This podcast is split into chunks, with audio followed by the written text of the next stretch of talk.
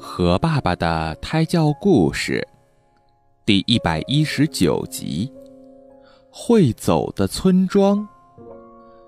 水蒸气娃娃聚集在一起，蹦呀跳呀，开心极了。玩累了，他们各自要回家了。一个水蒸气娃娃不高兴地说：“干嘛要分开呢？整天在一起多有意思呀！”可是，不分开，咱们住在哪儿呀？另一个水蒸气娃娃说：“有了。”一个小机灵眼睛一眨，突然说：“我看咱们建个新的村庄吧，那样咱们就可以住在一起，不分开了。”这是个好办法，大家异口同声地说：“可是新村庄怎么建呢？”还是小机灵点子多，他说：“咱们去求冷空气先生帮忙，他可是出色的建筑家呀。”于是大家跑去找冷空气先生，冷空气先生很热情，满口答应了。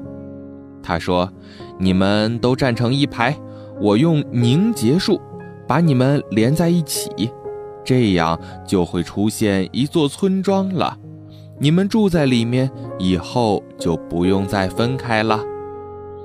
水蒸气娃娃按照冷空气先生的要求，都乖乖地站好。只觉得一阵凉气袭来，大家一下子聚在一起。啊，天上立刻出现了一座村庄，冷空气先生给它起了个名字。叫云，这座云村庄可神奇了。它不仅能驮着水蒸气娃娃到处旅行，还会变呢。这时太阳西下的傍晚，云村庄来到了西边，一下子变红了。地上的小孩子高兴地喊着：“看呀看呀，火烧云！”水蒸气娃娃不知道这是夕阳的余晖染红的，只觉得好玩儿，乐得又蹦又跳。这时，有许多水蒸气娃娃来到云村庄，把村庄压得东倒西歪。水蒸气娃娃实在是太多了，密密麻麻，远远一看，黑乎乎的一片。不好了，不好了！村庄会压沉的，快下去一些吧。一些大胆的水蒸气娃娃便开始噼里啪啦地往下跳，于是它们就变成了雨滴，来到了地面上。